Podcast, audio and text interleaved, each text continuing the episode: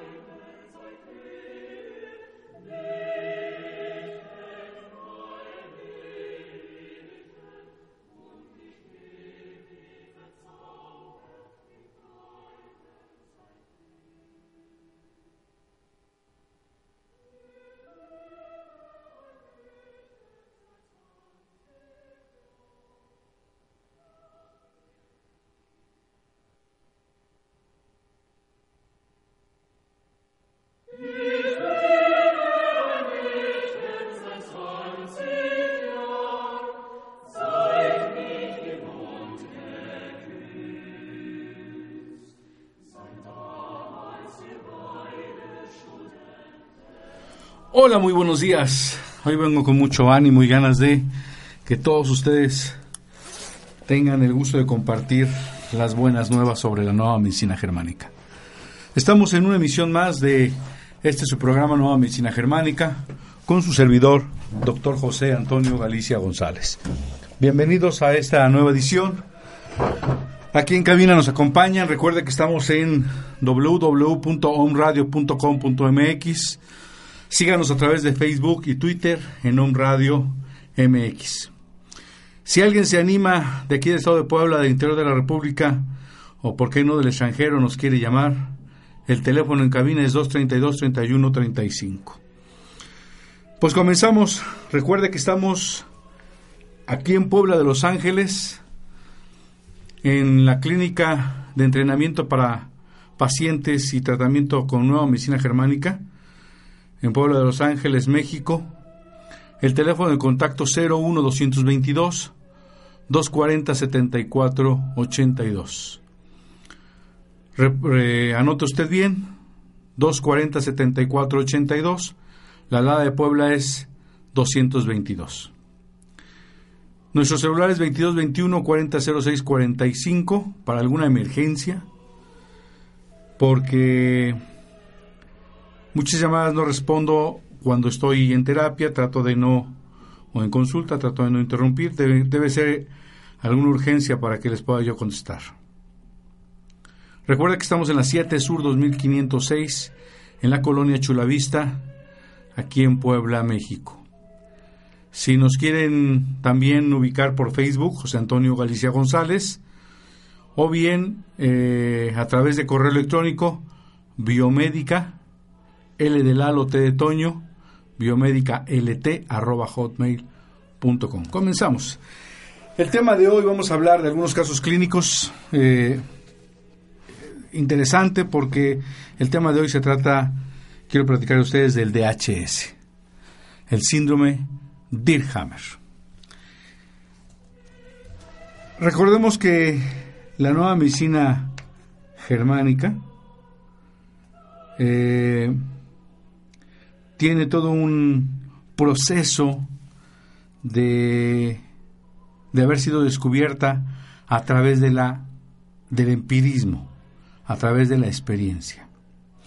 Normalmente en las ciencias, en las ciencias llamadas exactas, son las matemáticas, tiene que haber una comprobación para que, para que aquello que estamos postulando, eh, hagamos un postulado, sea 100% eh, científico. En las ciencias naturales también tenemos, eh, la ciencia se ha manejado a través de dos vertientes, a través de, de la concepción de hipótesis en la cual intentan ser demostradas y a través de la repetición o de la exactitud de, eh, de haber repetido una y otra vez este proceso de algún, algún proceso eh, científico. De alguna manera esto mm, ha permitido eh, acercarse 100% a la exactitud porque en el 100% de los pacientes que se ha investigado estas cinco leyes biológicas de la nueva medicina, en el 100% que se investiguen, se corroboran al 100% las cinco leyes. De manera que esta nueva ciencia, este descubrimiento científico, a partir del 78 y después postulado en el 81, eh, deja sin lugar a dudas y, además validado ya en algunas universidades, deja sin lugar a dudas eh, la exactitud con que se plantea este descubrimiento científico. Es verdaderamente importante reconocer que en la medicina alópata, en la medicina convencional, en la cual yo también he sido formado, tenemos muchas, muchas hipótesis, muchas teorías. Yo me acuerdo de mi maestro en, en la escuela de medicina, nos decía, bueno, hoy señores, nos toca ver la, el dogma de la replicación viral. Y él decía, es un dogma de fe porque nadie lo ha visto, nadie lo ha reproducido. Creemos que así sucede y grandes pensadores proponen esto que ya se hizo un dogma de fe. De esta manera, igual que este dogma de la, de la, de la replicación viral, también está el dogma de la metástasis. Y esto es verdaderamente trascendental y de suma importancia reconocer que no existe las metástasis. Vamos a partir de esto porque en cada programa que yo pueda dejarle una semillita a aquel que nos escucha, dejarle muy claro eh, las cosas para quitar el miedo, para quitar el pánico, para quitar y evitar un nuevo DHS, lo voy a hacer. Lo voy a hacer porque no son muchos los lugares en el mundo que se están abriendo para para compartir esto, para compartir este descubrimiento científico y poder ayudar verdaderamente a personas a sanar, a encontrar su salud, a regresar al camino del que nunca se hubieran separado. Desafortunadamente, a través de eh, el miedo, el pánico, eh, un poco esta medicina un tanto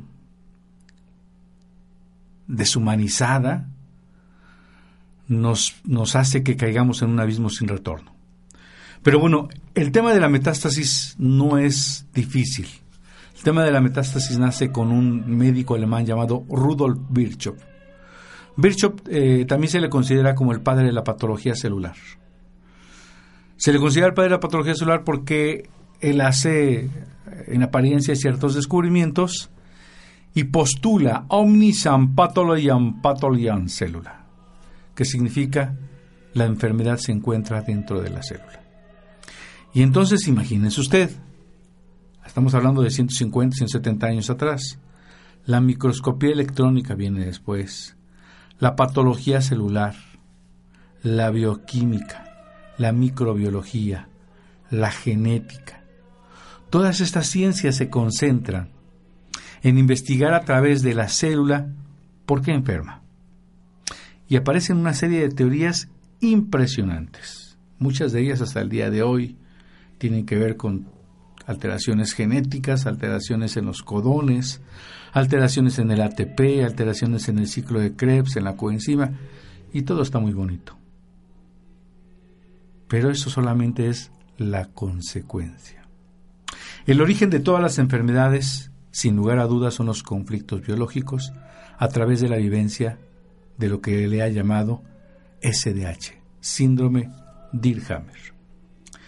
Y entonces Virchow postula que la enfermedad también se disemina, en especial el cáncer, por vía hematógena.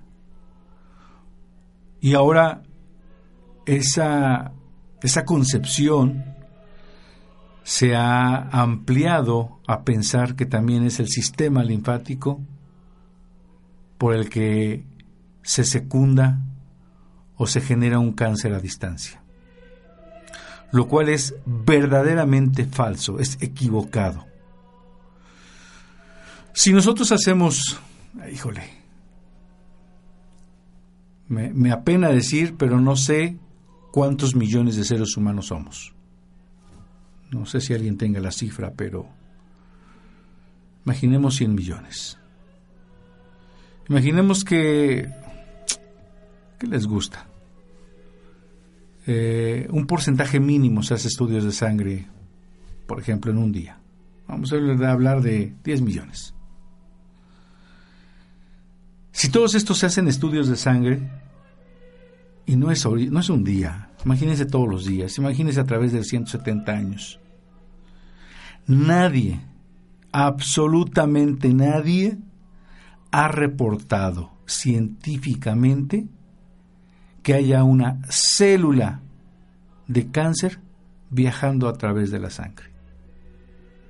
Si hoy podemos contar los glóbulos rojos, los glóbulos blancos, hoy podemos contar las plaquetas, si hoy podemos contar una serie de infinidad de elementos que conforman la sangre, ¿por qué nadie ha visto una célula cancerígena viajando por la sangre? ¿Por qué nadie la ha reportado? Porque esto es falso, señores. Porque esto no es verdad. De esta manera se echa atrás todo este dogma de fe. Nosotros no, en la nueva medicina no negamos la aparición de un segundo cáncer o de un tercero. Únicamente es que si a través de estas cinco leyes demuestra que el primer cáncer se desarrolla por un evento altamente traumático, un suceso que se vive en soledad, por un conflicto de choque, de impacto, de shock, y este dispara un, este impacto hacia el cerebro y este a su vez deja una huella, una marca, y en isofacto en ese instante empieza un programa especial de la naturaleza con pleno sentido biológico y después aparece en el órgano una modificación, o un crecimiento, o un decrecimiento, o un paro en la función. Entonces, un segundo cáncer, desde luego, quien nos escucha, es un segundo evento, es un segundo trauma, es un segundo shock. Y un tercero igual. Inclusive los, los que nos están siguiendo a través de estos programas y que ya han leído algo de la nueva medicina germánica, les comparto que un solo DHS, un solo impacto, puede generar dos o tres programas, esto es, dos o tres cánceres. De esta manera nos damos cuenta por qué se genera el cáncer. Y bueno, una de las cosas trascendentales es que muchas de las llamadas metástasis, de los llamados cánceres secundarios, se dan por nuevos impactos.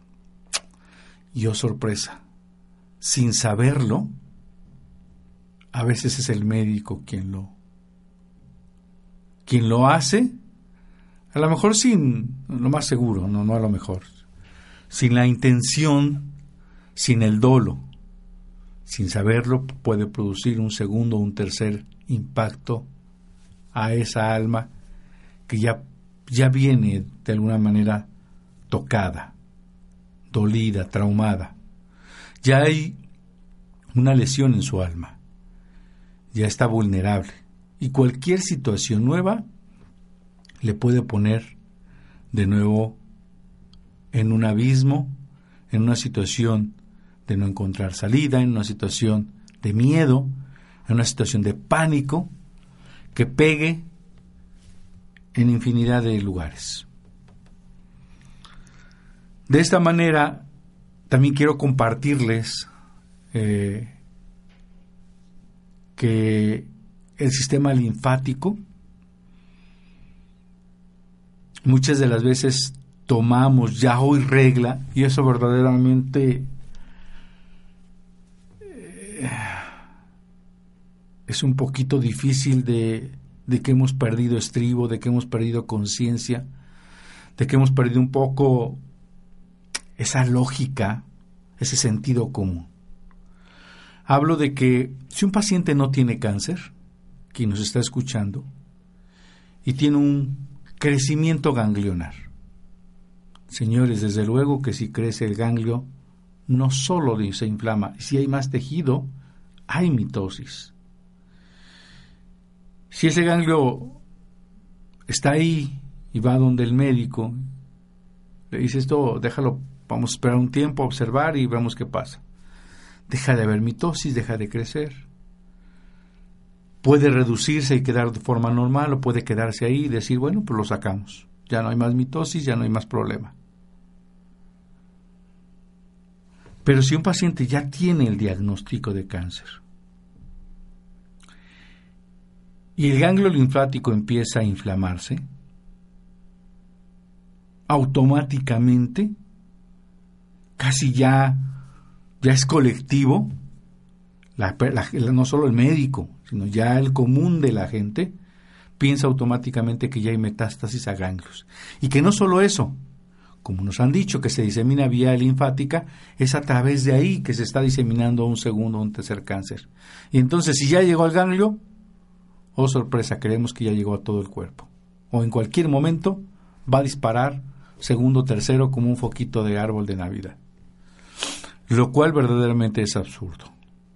Porque recordemos que los descubrimientos de la nueva medicina explican que el ganglio linfático pertenece a un tejido que se llama mesodermo y lo agrupa en una concepción de mesodermo moderno.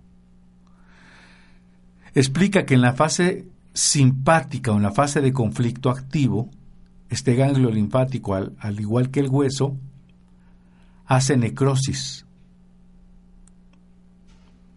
regido por la sustancia blanca. Y entonces, cuando se soluciona el conflicto, que tiene que ver con conflictos de desvalorización, el ganglio, si lo viéramos, regresemos a la fase de conflicto activo. Si pudiéramos verlo al microscopio, pudiéramos sacar un ganglio en fase activa de conflicto, lo podríamos cortar, veríamos como un queso Gruyère, como ese queso que nos pintaban en las caricaturas de quien llegó a ver Speedy González con Tom y Tom y Jerry, perdón, y se metía el hacían un queso grandote y se metía el, ratoncito en las trabéculas, en los hoyos del queso, y así no sabíamos que había ese queso con hoyos. Quien ya lo ha probado, lo ha comido, lo ha comprado, sabe que hay hoyos en ese queso. Así pasa el ganglio. Si uno pudiera ver, el verdadero cáncer del ganglio, del hueso, es una necrosis, es una destrucción. Y cuando pasa la fase vagotónica caliente de curación, desde luego que hay una reparación, hay un crecimiento y hay una mitosis, desde luego, para reparar ese, esa ausencia de, de tejido. Y es ahí donde se toma, se inflama y entonces aseveramos, aseguramos que ahí está un nuevo cáncer. En realidad, cuando un ganglio está inflamado o está creciendo o hay mitosis, ejemplo en el cáncer de mama, cuando hay un conflicto de, de conflicto de separación madre-hija, el conducto galactóforo de la mama izquierda se ve ulcerado porque es ectodermo. Igual que el mesodermo moderno, el ectodermo disminuye en la fase activa y en la fase de curación crece y cuando va donde el médico que ya resolvió su conflicto con su madre o con su hijo y va donde el médico le dice es que me duele, ve hay una eh, bolita detrás de pezón, hay una retracción, hay dolor y uno saca la biopsia y dice esto es un cáncer, fíjense las palabras, cáncer ductal infiltrante. Y esas palabras cómo le pegan al paciente. Piensa que ya se le infiltró y casi siempre ese tipo de cáncer en los libros de medicina hablan de que hace metástasis a pulmón. Pero ¿cómo no lo va a hacer si el conflicto que genera cáncer de pulmón es miedo a morir. Y cuando alguien le dicen tienes cáncer intraductal de mama, es el más peligroso, es infiltrante. Y si uno tiene miedo, si a una mujer le pega el miedo a morir, desde luego que va a aparecer un nuevo programa en el que hay crecimiento celular del pulmón para jalar aire que es vida y entonces aparece la supuesta metástasis a pulmón. Y entonces casi siempre estás en la fase de curación, este diagnóstico de biopsia, cuando es ductal, ductal infiltrante, intraductal, es una fase propia de curación o de vagotonía. Es un programa de restauración. Pero sorpresa, le quitan la mama. Y usted no sabe si es mujer y ya lo vivió, me dará la razón. Si usted tuvo algún familiar cercano y ya le pasó, comprenderá de qué hablo. Pero si usted no lo ha sufrido, deseo de verdad que no lo sufra. Por eso, por eso, por esos programas, por eso la apertura de Home Radio para compartir todo esto. Ninguna mujer debe de morir por cáncer de mama ninguna mujer debe ser estirpada quirúrgicamente de sus mamas por un cáncer de mama. Porque además se nos hace muy fácil quitar la glándula. Pero si esa paciente, después, sin verse un seno, se desvaloriza, si cuando nos sale un granito nos desvalorizamos, imagínense una mamá desnuda ante su pareja, ante un novio, ante un amigo, ante una experiencia íntima. ¿Cómo le impactará?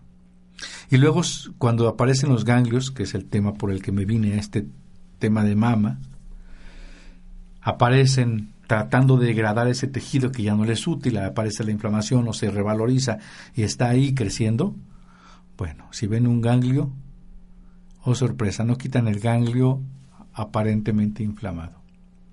Quitan todo el cordón linfático, todos los ganglios de la periferia y hacen un vaciamiento por ese miedo o pánico a la metástasis que trae inconscientemente el cirujano y entonces esa cirugía que podría haber sido estética se vuelve un destrozo estético dejando verdaderamente cicatrices, lesiones, hundimientos verdaderamente impactantes. Y si ese sentimiento de que, quitarse la mama y quedarse deteriorada visualmente, le impacta como una agresión, como agresión a su dignidad, como un sentimiento de mancha, de verse sucia, de verse fea, empieza un programa en el que impacta la dermis, regida por el tronco cerebral, el endodermo, el mesodermo antiguo. Y entonces va a aparecer el llamado melanoma o cáncer de piel. Y yo sorpresa, el médico le dice, te lo dije, ya tienes metástasis. Y entonces el paciente siente que se le cae el piso, se va a un abismo sin fin, Piensa en qué va a ser de sus hijos.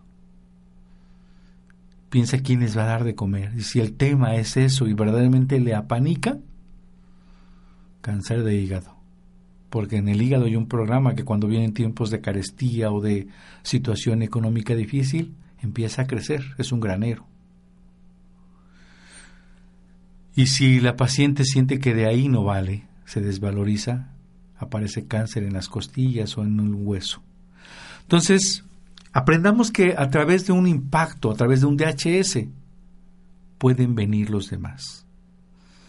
Verdaderamente no lo sabemos en la oncología, en la medicina. Yo, si algún médico me está escuchando, revise internet, revise, acérquese con alguien, con su servidor con todo gusto, ¿por qué no?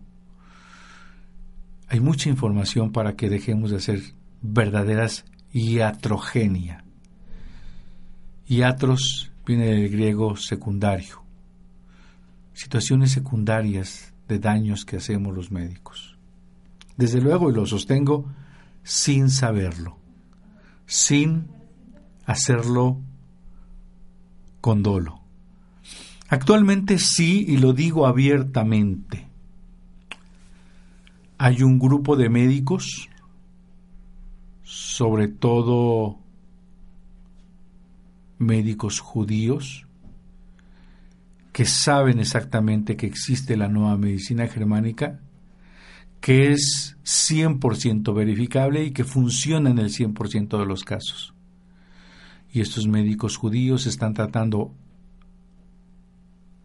a todos sus congéneres judíos con pastillitas de colores, sin quimioterapia, sin radioterapia, sin morfina, teniendo un altísimo porcentaje de curación.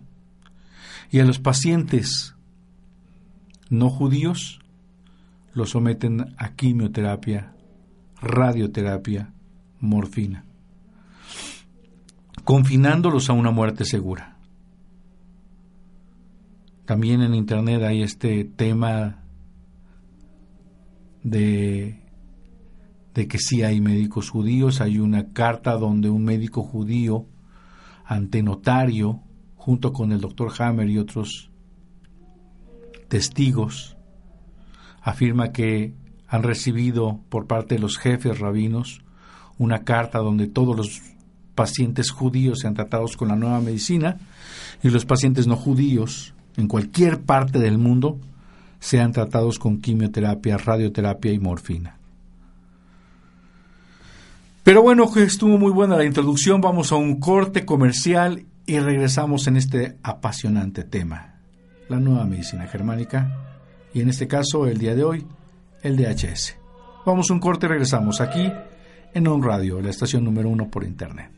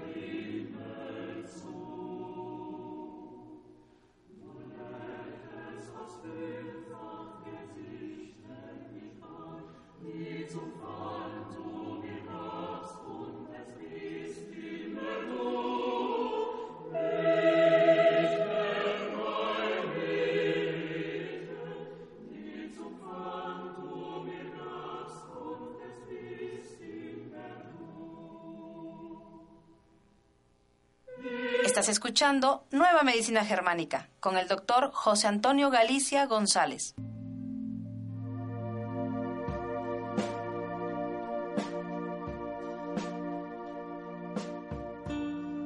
Hola amigos de On Radio, les habla Marco Antonio Palacio Cervantes, escritor, life coach, conferencista y capacitador.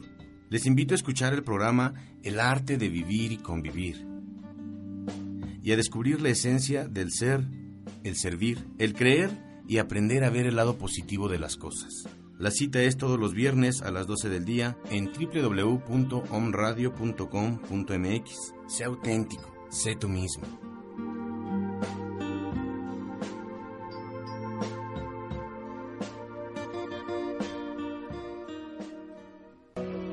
Cereda Centro de Reconocimiento del Alma, en donde recibimos y acompañamos a quienes estén dispuestos a mirar, reconocer, honrar y ordenar su historia propia y ancestral para lograr equilibrio y pertenencia a través de constelaciones familiares, temas a resolver, problemas emocionales, a nivel empresarial, estados de salud, enfermedades heredadas. Recuerda, Cereda puede ser tu opción. 6 Oriente, número 3, Interior 4, Colonia Centro, Puebla, Puebla.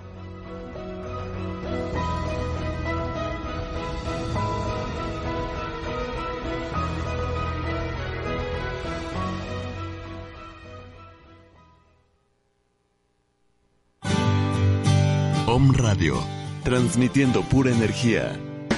Desde el corazón de Puebla de Los Ángeles, México, para todo el mundo.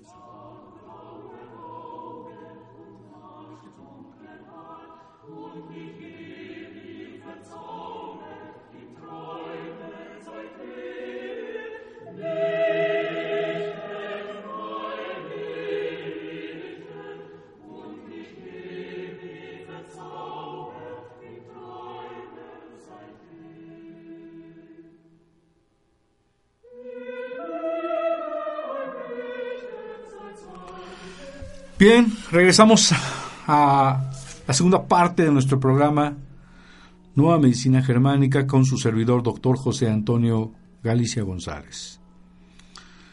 Antes que nada, quiero agradecer a todos los que nos sintonizan, a todos los que se han puesto en contacto con nosotros, a los que nos están siguiendo y mucho, mi más sincero agradecimiento a los que nos comparten, a los que nos postean a los que toman un programa de radio y sabe que tiene leucemia esta persona y se lo mandan. Y además a todos aquellos que empiezan a defender la medicina, a la nueva medicina germánica, a capa y espada. Eh, hay una pacientita de Guadalajara, Lucy, que sin ningún interés apenas entró en un, en un tema de debate porque había una página, hay una página de un pequeño con leucemia dándole quimioterapia y etcétera, todos los protocolos que sabemos y ella explicándole que era una fase de curación, que no le den quimio, que no le den radio, que, le permitan, que, se, que ellos se permitan enterar qué es la nueva medicina germánica. Sin saber mucho se pone a, a debatir hay un médico que aparece ahí que le pide que no hable si no conoce, que, que lo establecido, lo que tenemos que hacer, como si aventarse al abismo todos tendríamos que aventarnos al mismo tiempo, porque el que se aventó, pues hasta ahorita no ha gritado que se murió, pero pues ya cayó, ¿no? Y todos tenemos que caer y seguirle. Siempre, por eso somos pensantes, atrevamos a pensar que existe una posibilidad de vida, una posibilidad de esperanza, una posibilidad y una verdad que no se había descubierto. Bien, pues este agradecimiento va también para España que nos sintonizan, desde luego aquí en Puebla, nuestros amigos de Puebla, mando un abrazo, un saludo a todos mis amigos, un beso y un saludo a mi esposa amada, a mis hijos. Eh, desde Celaya también nos están sintonizando en México, Guadalajara, desde Villahermosa, el interior de la República y un abrazo y a aquellos que nos escuchan fuera de, del país. Recuerde, y esto es importante, aquellos que están fuera del país y también en el interior de la República que no puedan viajar, estamos aperturando consultas vía Skype.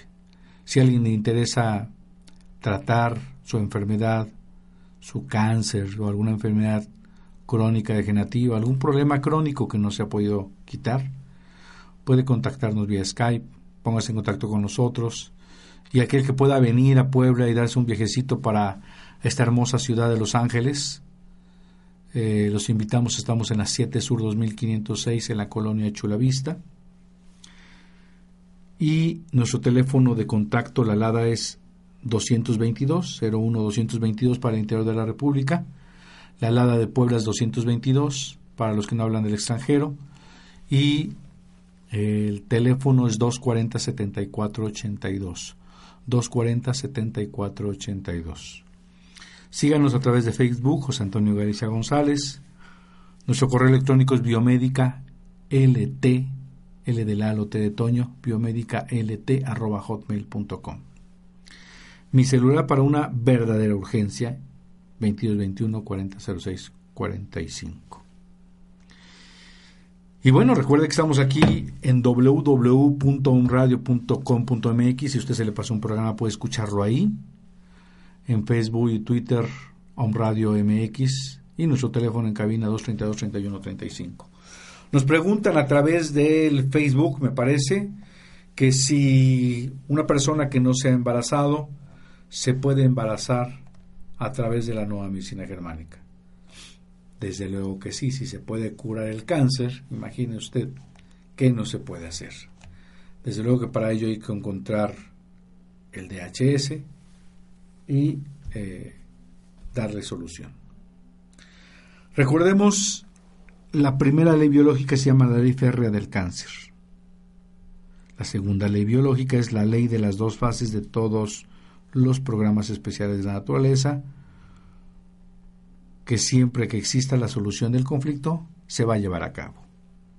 La tercera es el sistema ontogenético de los programas especiales de naturaleza, la cuarta ley es el sistema ontogenético de los microbios. Esta ley explica la relación entre las partes individuales del cerebro, el tronco cerebral, cerebelo, cerebro, y la correlación entre las capas germinales y la simbiosis con los microbios competentes, hongos, micobacterias y bacterias. La quinta ley biológica, la quinta esencia, esta ley consta de la comprensión de cada enfermedad como parte de un significativo programa biológico especial de la naturaleza. Entonces, ¿por qué partimos del DHS? En la primera ley biológica, la ley férrea del cáncer, nos dice que cada enfermedad se aparece a causa de un DHS, un síndrome Dirhammer un conflicto de shock biológico muy específico, el cual causa inmediato la aparición de un foco de Hammer, que este va a ser detectable a través del ataque simple de cráneo en el área o relé cerebrales respectivo y que va a dar la orden al órgano para que realice cambios, por ejemplo, ulceraciones, crecimientos o parálisis en la función. El DHS, por lo tanto, el síndrome de Hammer, al que el doctor Hammer nombró al haber sufrido un shock por la muerte de su hijo y el que él enfermó con cáncer de testículo. Este DHS tiene que ser un evento de intenso choque, un suceso altamente dramático, y un suceso que se vive en soledad. Siempre que se trata de algo conflictivo, ya sea pelea con otros, con uno mismo, una preocupación por otros o el miedo por uno mismo, o el miedo hacia un espacio, o el miedo hacia que nos aparece frontal. De manera que vamos a dar importancia al impacto su valoración del contenido del conflicto. No va a existir un solo conflicto como tal, sino que cada conflicto tiene su propio contenido determinado. Todo esto se define en la fracción de segundo que dura el DHS. El contenido del conflicto se presenta de manera asociativa, es decir, a través de pensamientos involuntarios o a través de filtros de nuestra mente.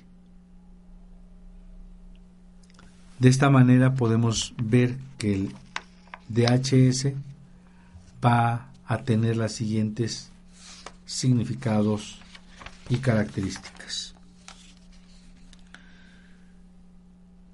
En, en ese tema del DHS es desde entonces el primer punto principal de partida.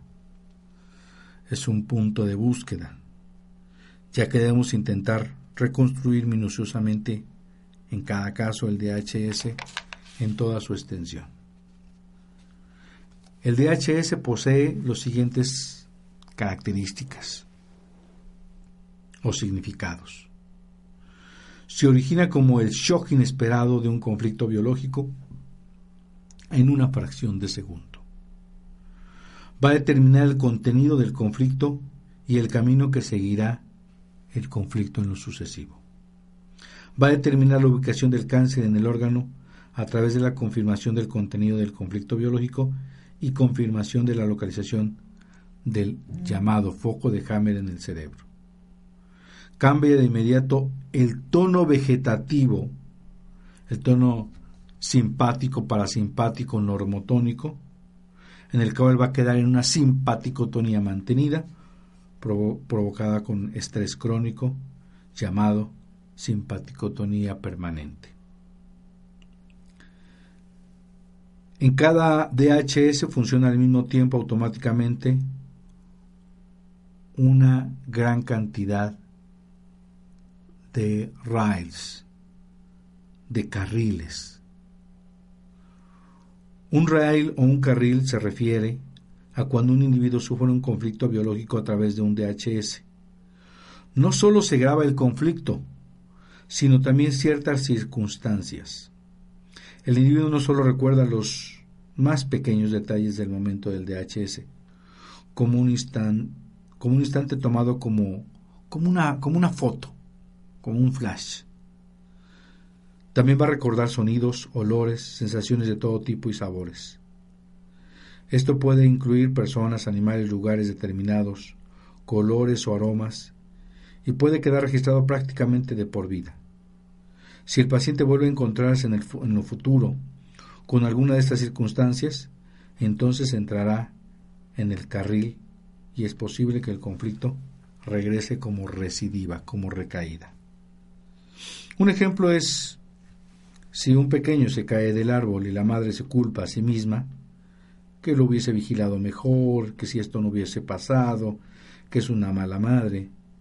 Y hasta que el niño esté sano durante la fase de conflicto, va a crecer en su mama izquierda un cáncer de glándula mamaria, en la forma de un nódulo, sólido, exactamente a partir del DHS. Así pues, se trata de una multiplicación en la fase activa de conflicto.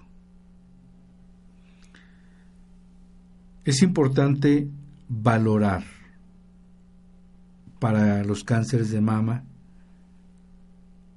la regla de ser zurdo o diestro, que lo vamos a platicar en otra ocasión.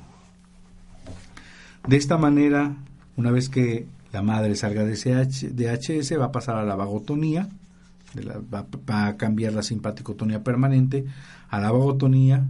La simpaticotonía también le llamamos fase fría porque hay estrés, hay manos frías, hay pérdida de apetito, pérdida de sueño, se baja de peso.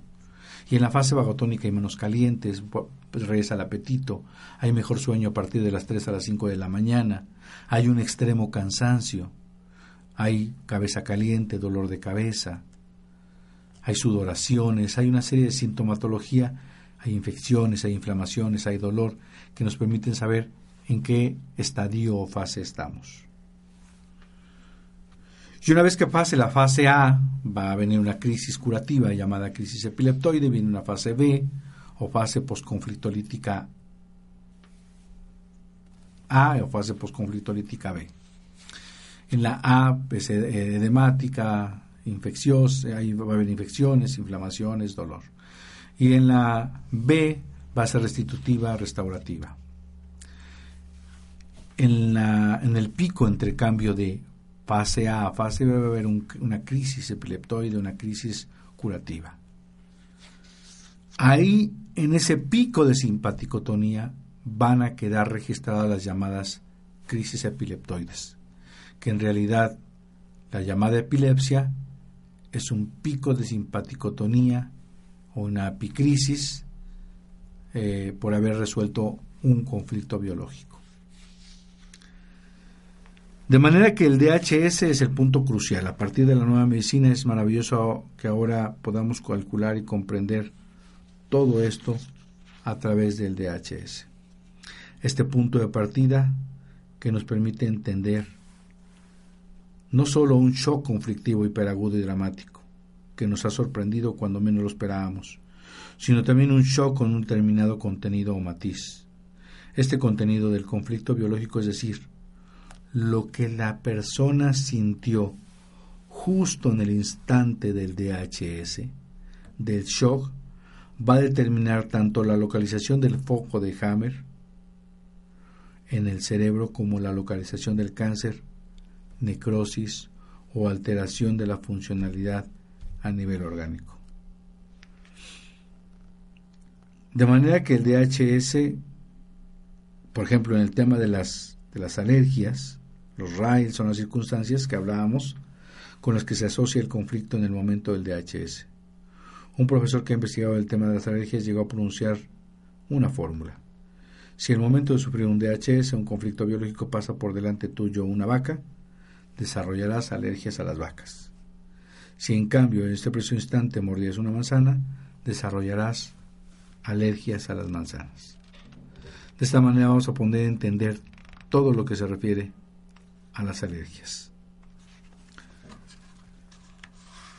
Esto me viene a la mente que ya les decía yo, sin saberlo, un nuevo DHS se puede dar en un diagnóstico. Cuando a un paciente le decimos usted tiene cáncer, le quedan dos meses de vida. Lo lo más dramático del asunto es que el cerebro le hace caso y en dos o tres meses muere. Por lo tanto, es de vital importancia reconstruir detalladamente el DHS y revivir con exactitud la situación que se produjo en el mismo segundo del DHS. De manera que esto nos va a permitir entender ¿Qué le pasó al paciente? ¿Cómo lo vivió? ¿Qué fue que lo, que lo impactó? ¿En qué lugar impactó?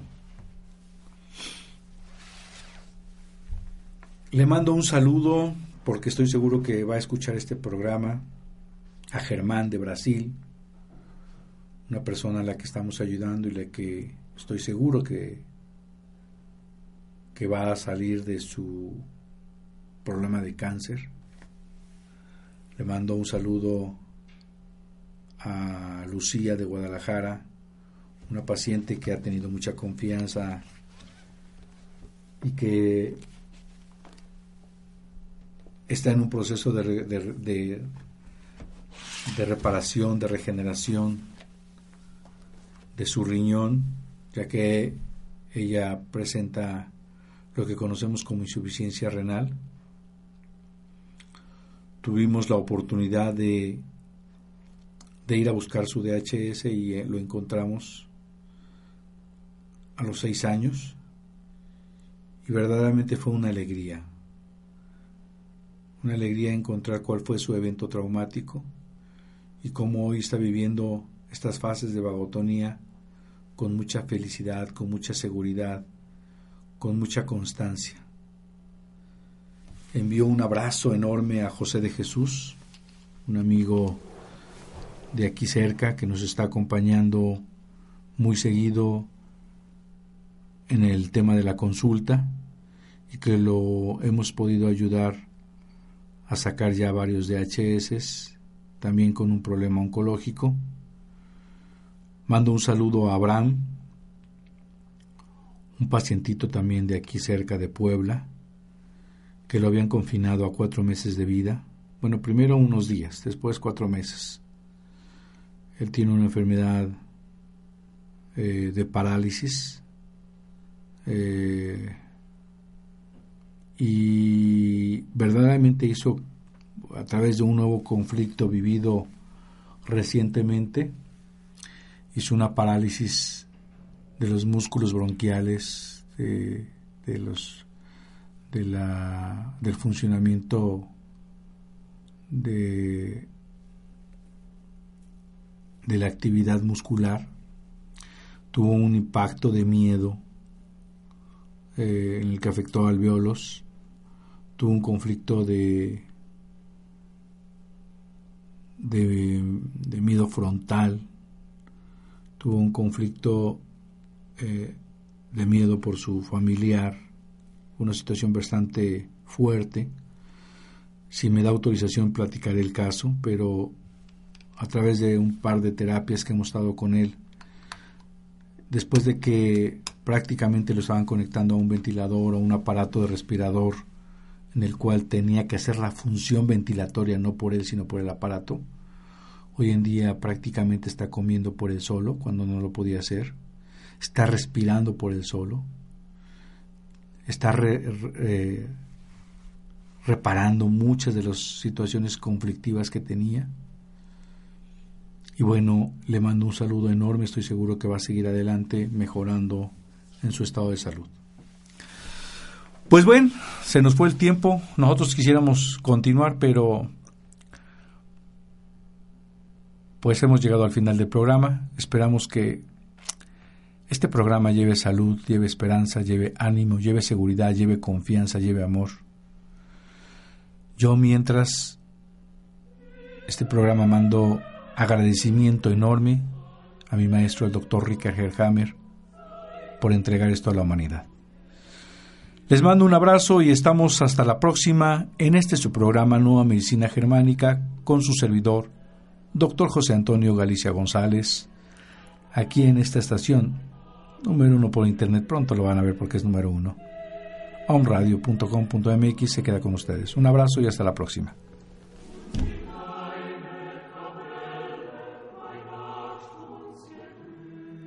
Esto fue todo por hoy. Te esperamos el próximo programa para conocer la relación entre mente y cuerpo en Nueva Medicina Germánica.